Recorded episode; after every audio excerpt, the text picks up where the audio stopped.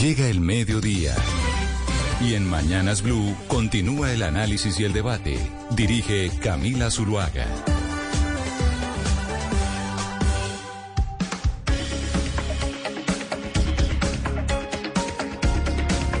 Las 12 del día, 17 minutos. Aquí seguimos conectados con ustedes en Mañanas Blue. Sumamos a las transmisiones de todas las ciudades en donde se encuentran nuestras frecuencias, en Cali, Barranquilla, Medellín, eh, bueno, Bucaramanga, etcétera, etcétera. Aquí estamos en la edición central de Mañanas Blue. Desde ya prendemos nuestras cámaras. Pueden conectarse con nosotros en nuestra cuenta de YouTube, en Blue Radio Colombia. También a través de Facebook pueden estar conectados con nosotros. Y, por supuesto, todas las noches en Caracol Ahora el primer canal digital de noticias en Colombia. Y hoy lunes, empezando semana, tenemos al presidente de Ecopetrol, porque sí, les decíamos que este año 2023, pues es un año importante, son muchas reformas las que se están presentando en el Congreso, que hoy arrancó sesiones extra, y uno de los debates más importantes que ha presentado el nuevo gobierno tiene que ver con la transición energética. Y la empresa estatal petrolera más importante de nuestro país es Ecopetrol, y el doctor Bayón después de cinco años al frente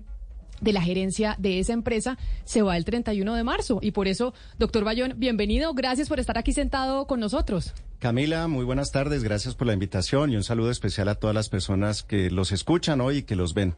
Lleva usted toda la vida en el sector de hidrocarburos, ¿no? Estaba viendo su perfil de LinkedIn y dice que usted estuvo 20 años en British Petroleum, en BP estuvo. Casi 21, llevo 31 años. y antes de eso hice algunas, algunas otras cosas. ¿Y se quiere seguir dedicando al sector eh, de hidrocarburos no después lo sé, de Ecopetrol? No lo sé. Yo creo que la oportunidad de haber venido a Ecopetrol, de regresar al país con la familia, eh, de entregarle esos conocimientos que durante varias décadas adquirí por fuera y en otras operaciones, eh, pues lo hace uno ver desde el punto de vista de, entregarle al país, de devolverle, a hacer cosas. Usted mencionaba transición eh, y efectivamente apuntarle a la transición y desde Ecopetrol o también desde afuera eh, todo lo que tenemos que hacer para que los colombianos sigan cerrando brechas que hoy tenemos. Doctor Bayón, mis compañeros tienen muchas preguntas para hacerle en términos de pues un balance de su gestión, pero yo quiero preguntarle, cuando ganó Gustavo Petro, ¿usted ya sabía que tenía los días contados al frente de Ecopetrol?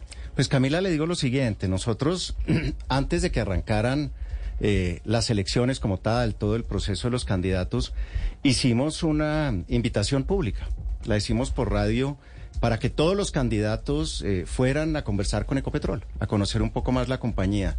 Eh, y el hoy presidente, en ese momento candidato, fue uno de los primeros en asistir a esa invitación y tuvimos más de cuatro horas de un diálogo muy abierto, muy respetuoso, muy franco, donde hay puntos en donde había coincidencias. Ecopetrol recientemente en ese momento había lanzado su estrategia 2040 y tuvimos oportunidad de conversar. Eh, y yo les diría no sé si sea un tema de tener los días contados o no. Uno en estos cargos sabe que cualquier día se puede ir.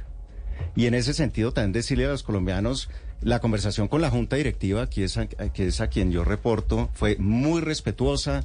Desde hace varios meses venimos eh, trabajando en esto y decirles eh, que lo importante son las instituciones, lo importante era que Ecopetrol siguiera fortalecida. Entonces me voy sobre todo con mucha tranquilidad.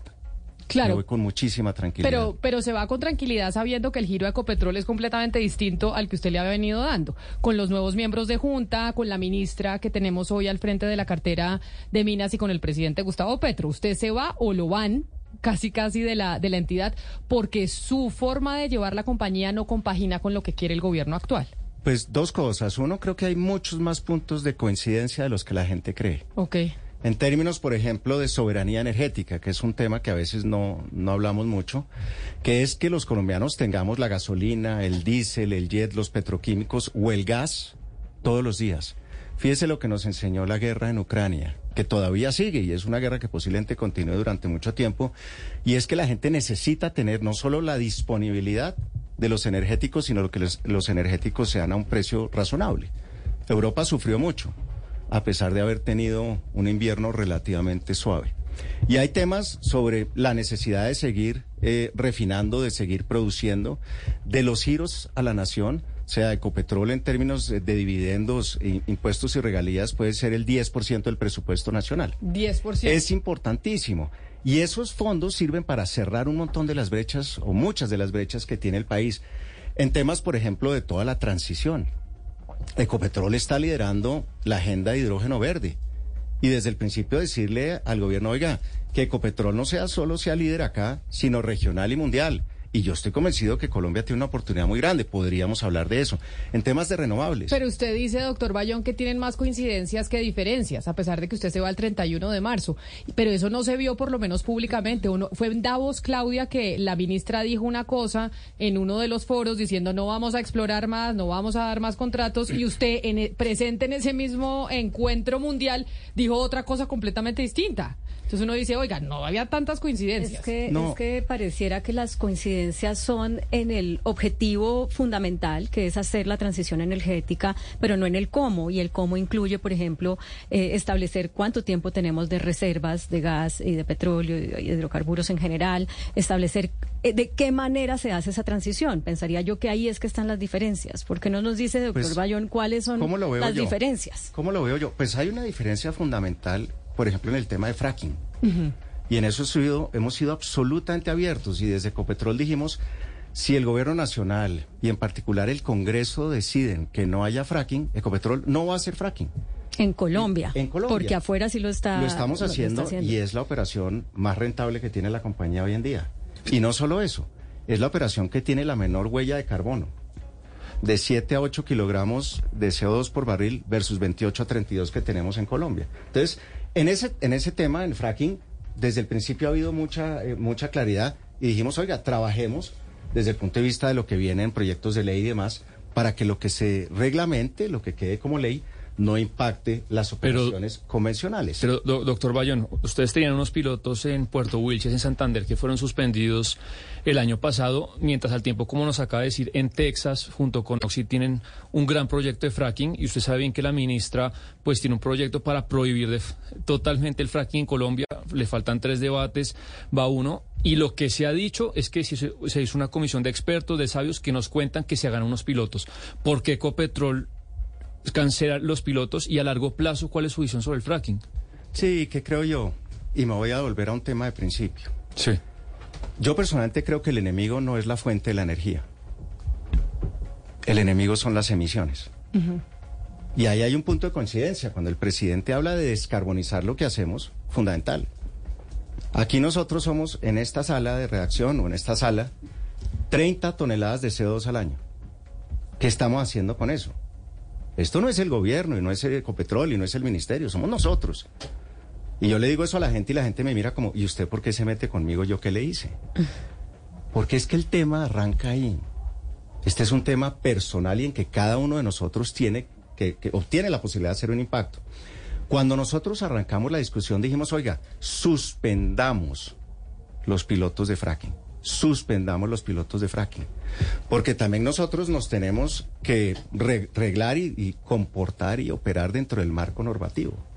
Si arranca uno el proyecto de fracking y después se prohíben, ¿qué pasa con las inversiones que se hicieron en fracking? Se pierden.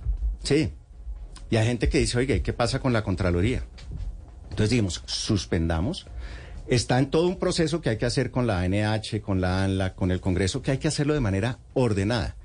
Porque una de las preocupaciones que tenemos es que cualquier cosa que se reglamente para prohibir el fracking impacte, por ejemplo, la producción futura de gas. Porque es que estimulación hidráulica se hace en los yacimientos de gas todos los días. Entonces, es eso.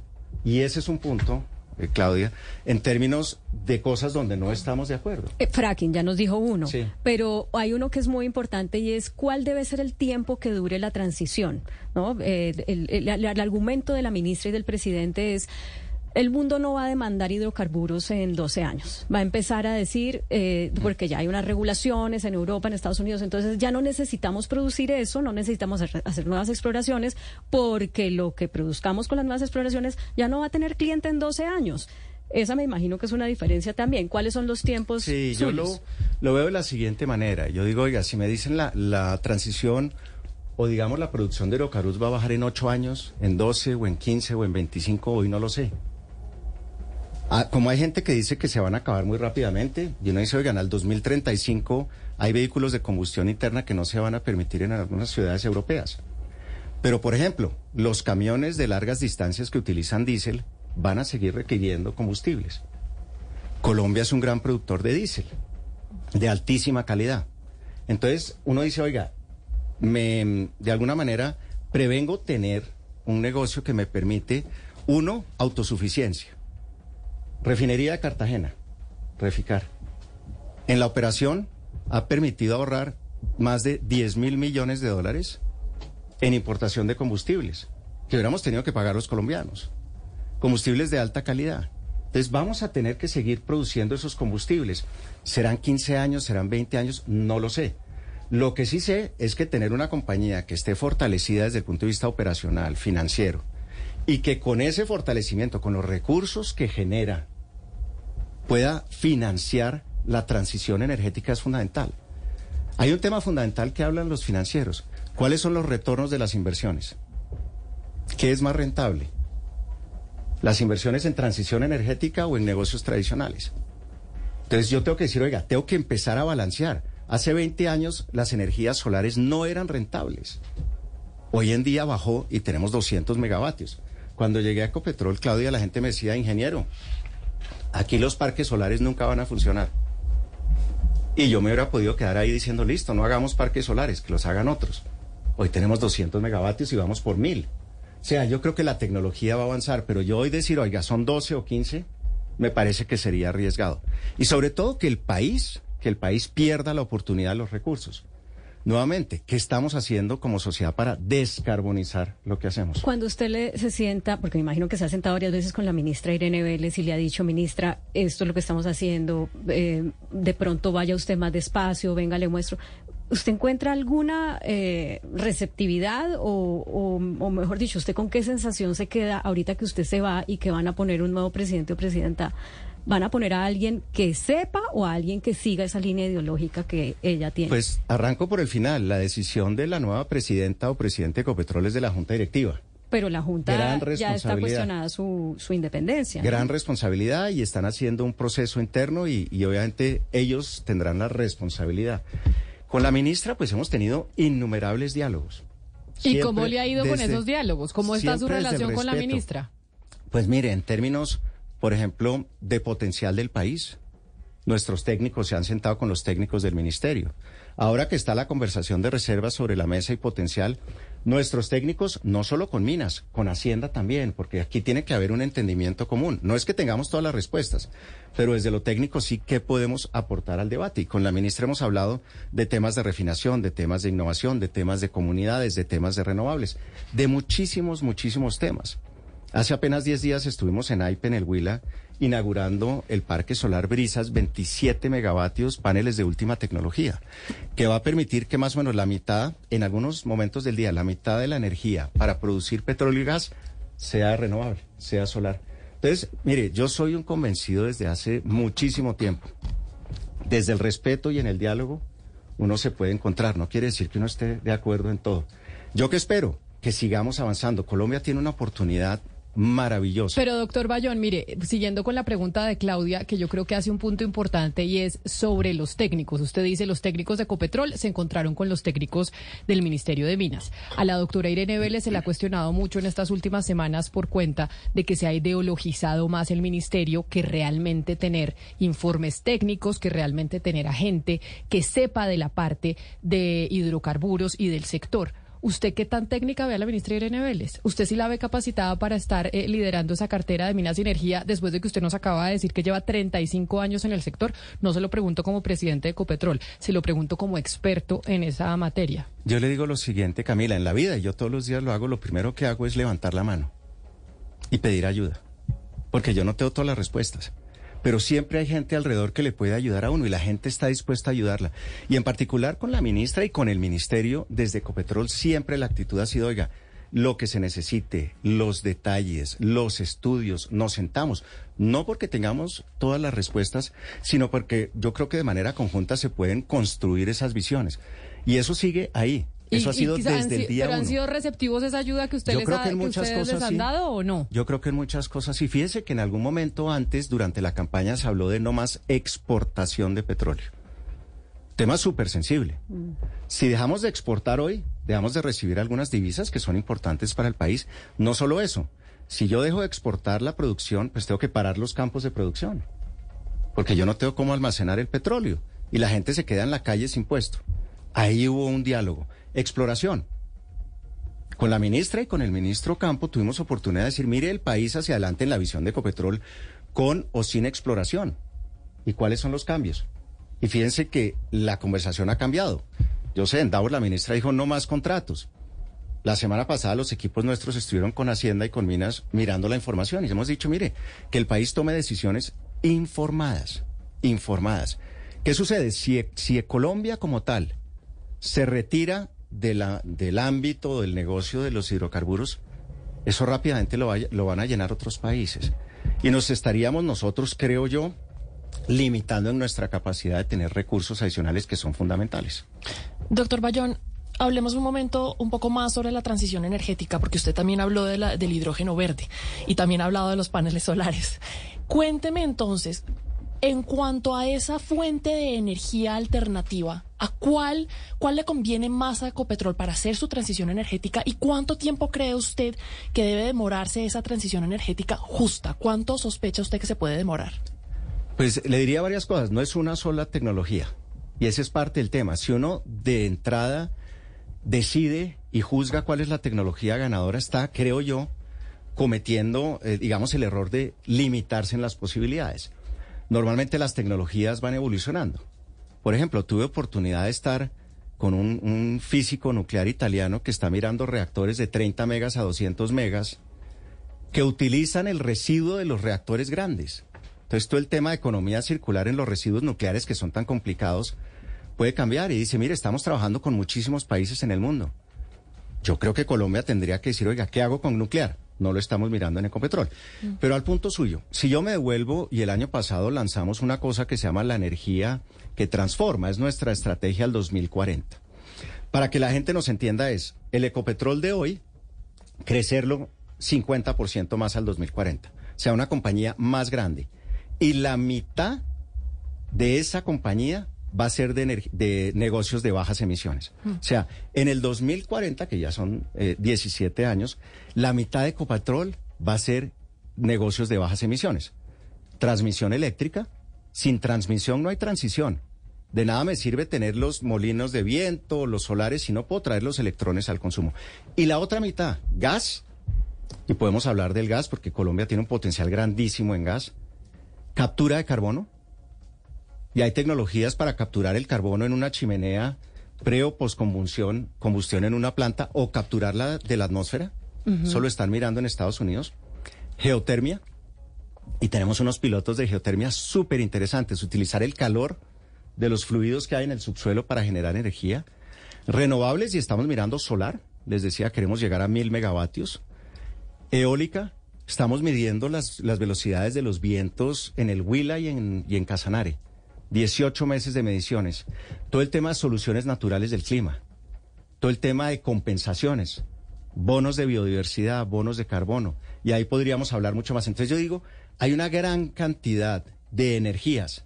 Mariomotriz, la energía del mar. Entonces todo eso lo estamos analizando en Ecopetrol porque creemos que muchas de esas van a funcionar, algunas mucho mejor que otras, les decía, Pero, hace, 20 años los paneles solares no eran buen negocio. Doctor Bayón, usted habla del gas y dice que Colombia tiene muchos prospectos en gas. Sin embargo, de lo que hemos escuchado del gobierno actual, sobre todo de la ministra Irene Vélez, la ministra Irene Vélez tampoco quiere que exploremos ni explotemos más gas. Es lo que ella ha dicho porque ellos pues plantean y dicen ese fue el programa de gobierno con el que ganamos, pues quieren eh, unas eh, emisiones más limpias, etcétera, etcétera. Entonces, la pregunta para usted es, ¿están de acuerdo en a dónde quieren llegar? No en el cómo.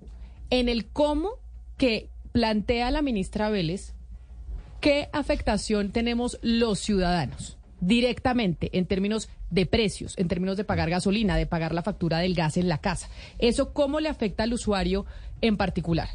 Eh, primero creo que el gas es un combustible de transición. Y es un combustible que va a durar muchísimos años. La Unión Europea recientemente lo incorporó dentro de su agenda verde, como los nucleares también. Y fíjense lo que está sucediendo en Europa. De haber dependido de un gas externo importado de Rusia, hoy están corriendo para ver cómo pueden tener dependencia de otros sitios. 30% del gas que llega a Europa viene de fracking de los Estados Unidos en barcos en estado líquido. O sea, los Estados Unidos le están salvando, de alguna manera, el, el tema a los europeos. Volviendo a Colombia. Colombia ha sido súper exitoso históricamente en la masificación del uso del gas. ¿Usted usó el gas esta mañana? Sí, claro, pues yo cocino con gas y me baño con gas porque el agua caliente Y hay es, mucha gente eh, que se moviliza con gas. Tenemos un programa súper bonito para que más vehículos de las mulas, ¿no? Los camiones grandes se conviertan, se conviertan a gas. ¿Cuánto paga usted de gas? Yo pago en mi casa 30 mil pesos de gas al mes. El promedio en Colombia son 30 mil o 32 mil pesos. Ah, o sea, yo estoy en promedio. Usted Entonces, está en el promedio. Entonces uno dice, si tuviéramos que importar ese gas, eso podría ser 150 mil pesos. Es decir, la transición energética que propone el eh, gobierno bajo la batuta de Irene Vélez en el Ministerio eh, de Energía nos saldría más costosa a los usuarios si paramos eh, la exploración si y la tenemos que de gas. importar gas. Claro, pero Entonces- la ministra dijo, pues si paramos y tenemos que importar gas, importamos de Venezuela. ¿O me equivoco, Claudia? ¿No esas Eso fue fueron lo que algunas dijo palabras? Recién, recién se posesionó y después se echó para atrás. Eso ha Eh, cambiado. Sí. Otra vez. Pero por eso le digo la confusión en la que andamos Sí, un poco. cuando usted me decía, ¿han escuchado? Yo diría que sí. Ok. Porque es que, qué mejor que los colombianos consumamos gas colombiano. Entonces, hoy en día, y estuve en La Guajira, que en su momento fue el 75% del suministro del gas al país, hoy es el 10%, 100 millones de pies cúbicos, pero que con los descubrimientos de Uchua y de Gorgon tiene un potencial grandísimo, y de eso podemos hablar. Que nosotros permitamos que los colombianos sigan consumiendo ese gas. Hoy tenemos un millón y medio de familias que cocinan con leña y con carbón. Entonces, si les podemos llevar el gas, buenísimo. Y yo creo que con los contratos existentes hoy tenemos posibilidad de muchísimos descubrimientos de gas. El año pasado fue un año muy bueno en exploración. Sí. Eso quiere decir, tenemos que seguir explorando y eventualmente se pueden necesitar contratos nuevos. Usted acaba de mencionar Uchua y Gorgon, que grandes descubrimientos, pero no nos queda claro con el discurso de la ministra si esos eh, hallazgos se van a poder eh, explotar de- eh, eh, finalmente o no, o si esto apenas está como en esa etapa tan inicial que luego ya no los vamos a poder explotar, por además todo lo que sucede, que incluidas las consultas previas, eh, una cantidad de trámites que hay que hacer. ¿Ese potencial sí lo vamos a poder tener o no? Yo creo que sí. Yo creo que sí. Nuevamente, el viernes visitando las plataformas de La Guajira, que llevan más de 40 años dándoles a los colombianos. Seguramente muchos de nosotros hemos usado gas de La Guajira en algún momento sin saberlo. Ese contrato, por ejemplo, donde está Ochoa, fue un contrato firmado en el año 2004. 18 años más tarde, 2022, le pegamos con Ochoa. Hablando con nuestros socios de Petrobras, además Petrobras dice, oiga, esto es una cosa de clase mundial. Aquí hicimos un descubrimiento grande y el Uchua, el Pozo Uchua, nos abre muchos prospectos adicionales. Iremos hacia allá. En los próximos años habrá que perforar. ¿Qué tenemos que hacer? Y hoy en día precisamente tengo un equipo técnico de Ecopetrol y de Petrobras en Turquía. ¿no? Solidaridad Pero no con en la gente de el, Turquía. pero no en el terremoto, en, no en el no, punto. Ok. afortunadamente esta mañana me comuniqué con ellos, están bien, pero están visitando un desarrollo que hizo la compañía turca que en dos años y medio llegó de descubrimiento a producción. Wow. Es algo que llaman subsea to shore, que es del fondo marino a la costa. Después se pueden adicionar barcos, plataformas, pero es posible. Puede que uno diga, oiga, no, dos años y medio no, lo hago en tres o en cuatro. Eso sería importantísimo. Do- Sí. Doctor Bayón, usted, usted ha hablado de, de La Guajira eh, a propósito del tema del gas, pero también de La Guajira hablaba usted del tema de la energía eólica. ¿Qué tanto, qué tan avanzado está en esos proyectos de Ecopetrol eh, en La Guajira, en la energía eólica, o, es apenas muy incipiente? ¿Qué tanto futuro tiene esos, esos proyectos en La Guajira, doctor Bayón? Sí, pues muchas gracias. Mire, le digo lo siguiente, la Guajira primero tiene un potencial altísimo. Si uno ve que en, territorio continental eh, la velocidad del viento puede ser de 9 metros por segundo, constante relativamente, y costa fuera de 13 metros por segundo, esos son eh, unos números de clase mundial. Ecopetrol como está no, está, no está directamente como tal en proyectos de generación eólica. ¿Qué estamos viendo? para unos proyectos grandes, primero en la refinería de Cartagena para producción de hidrógeno verde. El hidrógeno verde se produce con energías renovables, utilizar recursos eólicos o generación eólica de terceros. Y esa es parte de la conversación que estamos viendo. El potencial de La Guajira está, los proyectos están andando, que es fundamental, y esto lo han dicho otros actores del sector, que las líneas de transmisión se puedan hacer para traer esos electrones al mercado.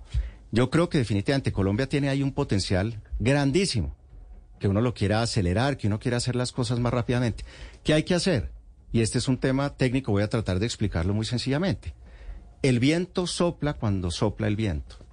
Y el sol está cuando el sol eh, está, cuando es de día. Entonces, cuando no hay, solo cuando no hay viento hay que almacenar la energía, hay que meter baterías, hay que complementarla con cosas tradicionales como el gas otras fuentes. Entonces yo creo que hay un potencial grandísimo en La Guajira. Pero ya que estamos haciendo el balance del doctor eh, Bayón, Claudia, sobre sus cinco años al frente de Ecopetrol, uno de los lunares puede decirse así, fue la compra de ISA o no. Una pues de las cosas que lo han criticado mucho. Sí, hay gente que considera que Ecopetrol no debió haber comprado ISA, el 51,4%. eh, pero claro, el doctor Bayón decía ahorita es que no puede haber eh, transición, sin, transmisión de energía. Y transmisión de energía, pues es de lo que se encarga eh, ISA. No obstante, pues hay gente que no, que no considera que ese fue un buen paso, que se vuelve como una, una empresa demasiado grande, un pulpo con muchos tentáculos que no garantiza que no da como muchas garantías. ¿Usted cómo defiende eso? Pues de pues hecho nuestro compañero Aurelio Suárez no hace sino criticar esa compra de ISA todas las mañanas diciendo que ese señor Bayón, ¿cómo se le ocurrió? promover pues esa les compra. Diría, los diría lo siguiente. Primero, pues soy absolutamente respetuoso de las personas que no ven las cosas como uno, que uno piensa diferente a ellos, porque esto no es de allá o de acá. Pero les diría lo siguiente, mientras más conozco a Isa, más me gusta Isa. Ok. Hoy en día tenemos unos resultados eh, no puedo adelantarme porque los vamos a dar el próximo mes. No, adelante, sí. No me voy a pues adelantar. no, Aquí hay información relevante, temas de mercado, después me jalan las orejas. Y entonces van a ser eh, resultados como grupo muy buenos. Pues fíjese que a, los nueve meses, al tercer trimestre, al cierre de septiembre del año pasado, ya teníamos cifras récord en la historia de Ecopetrol, incluyendo ISA. Estamos desde el punto de vista de sinergias con ISA. ¿Qué cosas podemos hacer porque ISA sea parte del grupo Ecopetrol? Y tenemos sinergias identificadas eh, de muchísimo valor. Un ejemplo, Ecopetrol pues es uno de los mayores consumidores de energía en, el país. Ecopetrol podría ser la quinta ciudad más grande del país en consumo de energía. Usamos energía para producir los pozos, para levantar el agua, para levantar el crudo, en fin, para transportar, para bombear. Todos los años, a raíz de las eh, tormentas eléctricas en el llano, los sistemas salen, o sea, hay una, un rayo, la línea sale, eh, se, se, desconectan los sistemas eléctricos y los pozos dejan de producir. ISA nos está ayudando a revisar eso. Si yo puedo ahorrar 10, 20 o 30% de esas pérdidas, es un montón de plata. Todo el tema de conexionados, de optimización, de refuerzos de líneas. Por ejemplo, ¿cuánto se demora hacer una línea de transmisión nueva? Versus cuánto se demora reforzar una línea existente por el mismo derecho de vía que ya tiene todo el tema de permisos, de aceptación de comunidades y demás. Entonces, hay muchísimas cosas y, yo soy, pues, como, como ingeniero, muy amigo de que las cifras hablen por uno y que así lo juzguen. Yo sé que hay gente que digo, lo de ISA no se pudo hacer. Estuve hablando con, con compañías muy grandes de transmisión a nivel mundial y me dijeron, ustedes le pegaron con la compra de ISA. Porque nuevamente la transmisión, lo que decía Claudia, va a ser fundamental para la transición. Pero entonces, doctor Bayón, usted mirando al futuro en 20 años, su visión, no sé si sea la misma del gobierno nacional, ¿usted cree que Ecopetrol debería ser una empresa de qué? de energía solar, de energía eólica, de transmisión ahorita que compraron ISA y ya no tanto de, extracción y de perforación. O sea, Ecopetrol se va a convertir en qué? Hoy ya somos una, una compañía diversificada de energía. Y eso va en los 20 años hacia adelante, o 30, o los que sean, eh, pues va a permitir que Ecopetrol se fortalezca en muchos de estos temas de tecnología y transición. Les voy a compartir un concepto que tenemos nosotros. Cuando uno piensa en sostenibilidad, su relacionamiento con el medio ambiente, con las comunidades, con la toma de decisiones y el buen gobierno corporativo, en Ecopetrol tenemos una, una palabra que ya es marca registrada, que es sostenibilidad. Y es poner la tecnología en el corazón de la sostenibilidad nanotecnología para que el agua de producción tenga fertilizantes y la usen los campesinos cuando hay verano. O temas de satélites para poder mirar emisiones de metano, fugitivas de metano o de CO2. O sea, la tecnología va a estar ahí. Y yo creo, Ecopetrol, que ya es una compañía diversificada de energía, será una compañía súper relevante hacia adelante. Ah, pero entonces me voy a quedar con esa. Entonces yo ya no pienso en Ecopetrol solo en petróleo, sino pienso en Ecopetrol produce energía. ¿Cómo? De múltiples formas. Y habrá algunas tecnologías que nosotros, Camila, hoy no conocemos. Tecnologías disruptivas. La pregunta, doctor Bayón, es si con el Plan Nacional de Desarrollo que está siendo presentado hoy al Congreso, ese plan que usted trazó a 2040, 2050, se va a poder cumplir. Esta mañana estaba hablando con algunas personas que conocen del sector y que ya tuvieron la oportunidad de revisar el plan y ahí hay una gran preocupación de que el gobierno lo que quiere es convertir Ecopetrol en una gran compañía prestadora de servicios públicos. ¿Qué información tiene usted de eso y qué opina? Pues nosotros nos sentamos con eh, el, director de Planeación Nacional y con sus equipos. Unas jornadas muy largas, yo personalmente estuve en muchas de ellas, y al final les decíamos, mire la estrategia y mire cómo nosotros vemos versus esos borradores del Plan Nacional de Desarrollo. Muchísimas coincidencias. Y los mismos técnicos y los, los jefes de las diferentes áreas en planeación nos decían, nos quedamos muy tranquilos, que estamos súper alineados. ¿Qué veo yo? El tema de servicios públicos, particularmente hay temas que no son, creo yo, del resorte de Ecopetrol, es mi visión personal. Pero hay temas en los que sí estamos, en los que estamos metidos, particularmente, por ejemplo, el tema de gas social. ¿Cómo hacemos para llevarle a través de muchas compañías que tenemos en Invercolsa el gas social a la gente? Y es que uno dice, llevarle gas a la gente es cambiarle la vida a las personas desde el punto de vista de la calidad, desde el punto de vista de la economía que hablábamos al principio, inclusive desde el punto de vista ambiental, ¿no? Ambiental. Entonces, eh, Tendríamos que ver cómo sigue todo el tema del plan de desarrollo. Nosotros, pues sí, los equipos han estado trabajando directamente con los ministerios y con Planeación Nacional. Pero en ese plan de desarrollo, ¿cómo sería una Copetrol prestadora de servicios públicos?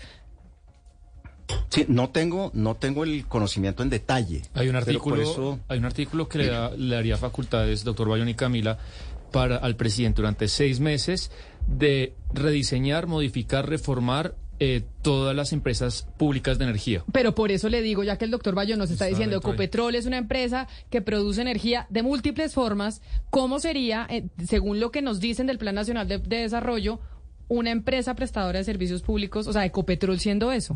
Sí, hasta donde entiendo, pues ha habido temas de hablar de un holding de energía, ¿no? Ese es uno de los temas. Eh, el gobierno tiene muchos activos en energía y Ecopetrol hoy por la regulación y la legislación existente no puede estar, por ejemplo, en generación de energía. Hoy está en transmisión y en su momento tomamos la decisión y dijimos, oiga, generación o transmisión, y dijimos transmisión y es lo que conversamos de ISA. Pero en cuanto a esas facultades, pues habrá que ver, ¿no? Desde el punto de vista del tiempo, eh, en dónde aterrizan las cosas, cómo son los debates, no me podría yo adelantar a decir, oiga, va a ser así o va a ser asado o de, de esta otra forma, esperar a ver qué sucede. Pero no antes yo creo que hay compañías que hacen eso y lo hacen muy bien.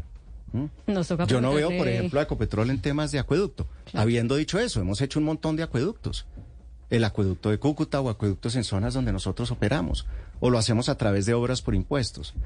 Entonces, pero hay cosas donde puntualmente en la esencia de lo que hace Ecopetrol yo no vería la compañía. Mañana le preguntamos eso al director de Planeación Nacional que nos va a acompañar acá hablando del Pero por eso era que yo le preguntaba al doctor Bayona, él como experto, como conocedor de Ecopetrol, ¿ve a la compañía en eso? ¿Tiene la capacidad Ecopetrol de ser una gran compañía de servicios públicos o no?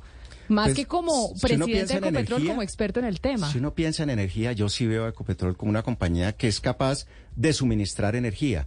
Pensemos otra vez, Darle energía a los colombianos es una de las maneras más poderosas de cerrar las brechas que tenemos. La energía cambia la vida, permite hacer muchas cosas. Ahí me veo. Habrá cosas en las que yo personalmente no veo Ecopetrol. Doctor Bayón, usted se va el 31 de marzo, por eso estamos acá eh, muy amablemente. Usted vino a hablar con nosotros, a contarnos eh, y hacer el balance. Pero de esto que estamos eh, discutiendo sobre el Plan Nacional de Desarrollo, sobre hacia dónde va Ecopetrol, pues le va a tocar a su reemplazo. Y entonces hablábamos con Claudia, usted dice, la Junta va a hacer una selección muy profesional, contratarán un headhunter y vendrá alguien que me reemplace con todas las capacidades pero pues hay cuestionamientos también a los nuevos miembros de Junta en algunas oportunidades porque consideran que son más políticos que técnicos y que se podría viciar la elección de su reemplazo. Recuerde ahí lo que pasó cuando la Junta eligió a su presidente de Junta y el presidente eh, Petro salió a decir, no, no, un momentico, todavía no hemos elegido nada. Y ahí empezamos a cuestionar la independencia de la Junta, que es muy importante que el gobierno corporativo sea independiente. Y entonces ahorita está al frente Saúl Catán, que fue el, el, directo, el presidente de la ETV durante el gobierno Petro en la alcaldía. Y uno dice, o mucha gente dice, ¿eso garantiza independencia de la Junta de Ecopetrol? El doctor, eh, Saúl, el doctor Bayón nos va a decir que sí, porque él está muy político y diplomático, entonces no nos va a decir que no. Quiero que nos explique entonces, doctor Bayón, cómo es el proceso de selección de su reemplazo. Usted me va a decir que la Junta es independiente, que eso van a escoger al mejor. No le va a preguntar sobre eso. Cuéntenos cómo lo van a elegir, cómo se elige su reemplazo, para pues, estar pendientes. Hay, hay dos cosas. Uno, hoy en día hay un miembro no independiente en la Junta. Independientemente de que uno diga o no si es independiente la Junta. Yo considero que es independiente porque estoy convencido que es independiente. Y le digo, la Junta de Ecopetrol es una Junta de clase mundial, la que teníamos antes y la que está ahorita. Y pues he sido, digamos, eh, testigo de las discusiones que se dan al interior de la Junta, porque pues tengo ese relacionamiento permanente con la Junta. Y les digo, en la Junta siempre ha estado el interés de que el beneficio sea para Ecopetrol en el mediano y largo plazo. Desde el punto de vista del proceso, hay un perfil del presidente o presidenta, de él o, la eh, persona que venga, y ellos están en, en, este momento mirando ese perfil. Pero ese perfil, ¿quién, pero quién define, o sea, ¿quién había un borrador de perfil, había porque claramente el suyo no es, porque ahora queremos o el gobierno quiere una nueva Ecopetrol, entonces tiene que tener un perfil distinto al suyo. ¿Quién define cómo va a ser ese perfil? La Junta. Okay. Entonces yo no participo de esas discusiones, es la Junta. Y como tal, ellos han dicho, oiga, queremos que venga un cazatalento, un headhunter, nos acompañe. Y ya con el perfil y con el, el cazatalento, mirar, oiga, ¿cuáles son esos candidatos? Entonces, por ejemplo, a mí me dicen, oiga, ¿el presidente Ecopetrol debería hablar inglés, sí o no? Pues yo creería que sí. Yo estoy convencido que sí. no, y ojalá francés, Porque es que fíjese que ni siquiera me estoy metiendo en un tema técnico. Ok. Porque este dice, oiga, el presidente Ecopetrol tiene que ir a Medio Oriente a negociar. O el presidente Ecopetrol se sienta en un foro en eh, Nueva York o en Europa, o cuando vienen los inversionistas, pues es, digamos, una ventaja importante que hable inglés, por ejemplo.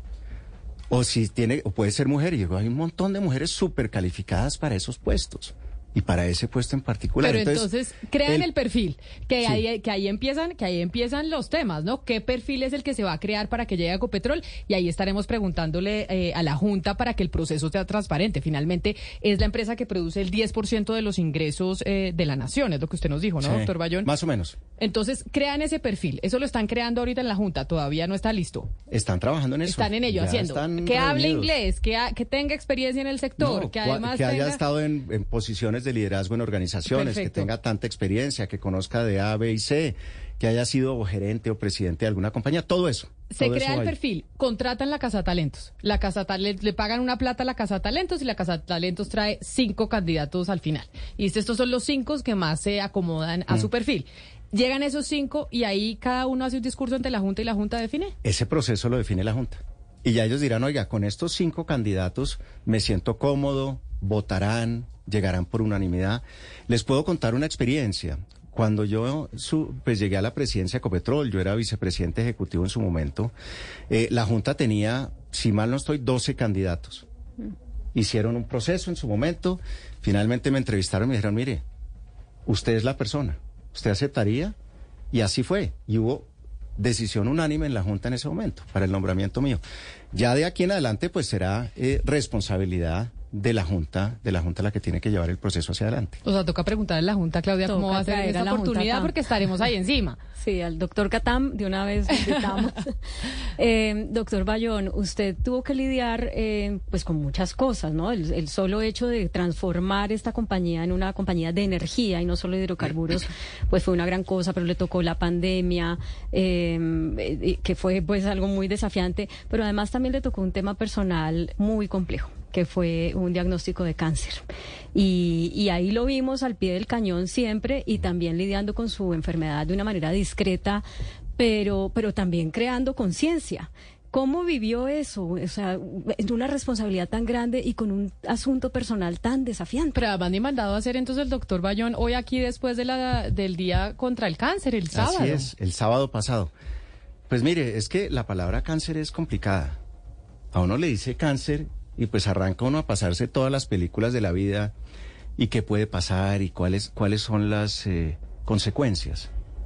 Em, Y yo pues, y, la invitación que hago públicamente es, hombres y mujeres, siempre, siempre los chequeos que se tenga uno que hacer anualmente, hacérselos. Porque hay nada, no hay nada mejor que un diagnóstico oportuno. Y en su momento, pues yo venía desde hace muchos años con esto y en algún momento el médico me dijo, oiga, quiero ahondar, quiero hacer más. Eh, eso lleva pues una cantidad de exámenes, finalmente se hizo la biopsia y yo me fui, que mi, hijo se fue a, trabajar por fuera y nos fuimos a acompañarlo, a dejarlo, eh, y me llegaron los resultados en un correo electrónico en la mitad de ese viaje. Yo dije, no lo voy a abrir. ¿No lo abrió? No. Yo no me hubiera aguantado. Si es malo, pues qué vaina. Y si es bueno, pues bien. Entonces me esperé a la consulta, que fue a los 10 días, y llegué y me dice el, eh, el médico, cariño profundo, siéntese, me dijo, las noticias no son buenas. Tenemos cáncer, pues, en todas partes, más o menos. ¿Le dijo el doctor que tenía cáncer usted en pues, todos de próstata. Y me dijo, y le dije yo, bueno, ¿qué hay que hacer? Dijo, mire, tenemos opción A, B, C, cirugía, radiación, no hacerse nada. ¿Y usted qué recomienda? Cirugía, bueno, ¿cuánto tiempo tengo? Le dije, bueno, listo, cuadremos y lo organizamos. Entonces hice un viaje que quería hacer, ¿eh? lo manejamos con mucha discreción porque además pues puede ser un tema relevante para el mercado. Por supuesto. Si el presidente Ecopetrol dice, no, oiga, el tipo no va más, ¿qué hacemos? ¿Con quién lo Se baja la acción inmediatamente. Les digo, nosotros tenemos un plan. ¿Qué pasa si a mí me pasa algo saliendo aquí del estudio? Dios no permita, pues hay que reemplazar al presidente Ecopetrol. Las instituciones, acuérdense, no las personas. Las personas vamos y venimos. Me hicieron la cirugía, salió muy bien, acompañamiento de la familia, agradecimiento profundo. Eh, pues eh, tiene sus incomodidades eh, y después la patología y salió todo bien. Y yo he sido muy público porque digo, si eso ayuda a alguien, bienvenido. Y tengo amigos que a raíz de eso se hicieron los chequeos y hay un par de casos donde tuvieron o tenían cáncer y los operaron a tiempo. Entonces, el tema de hacer las cosas bien. Eh, la gente me dice, no, pues el estrés, ¿cierto? Les digo, puede ser. Yo soy bastante tranquilo en la vida. Mi tío murió de cáncer de próstata y mi hermano le dio cáncer de próstata al tiempo conmigo. Mm. Entonces yo creo que en el gen hay alguna cosa también ah, por sin duda. Pero entonces ya tiene tarea, doctor Bayón. Después de salir de Ecopetrol, se vuelve usted un embajador también de la lucha contra el cáncer. Yo feliz, imagínese, yo por eso hablo de esto así, con esta naturalidad. Porque yo digo, pues en su momento fue una bendición. Por alguna razón me llegó y por alguna razón pude sortearlo como lo hice. Y si eso a uno le permite revisar, ajustar, eh, siempre uno mirando hacia adelante y poder devolverle al país, pues qué mejor que poder hacerlo, qué mejor que poder hacerlo. Pues doctor Felipe Bayón, presidente de Ecopetrol, mucha suerte.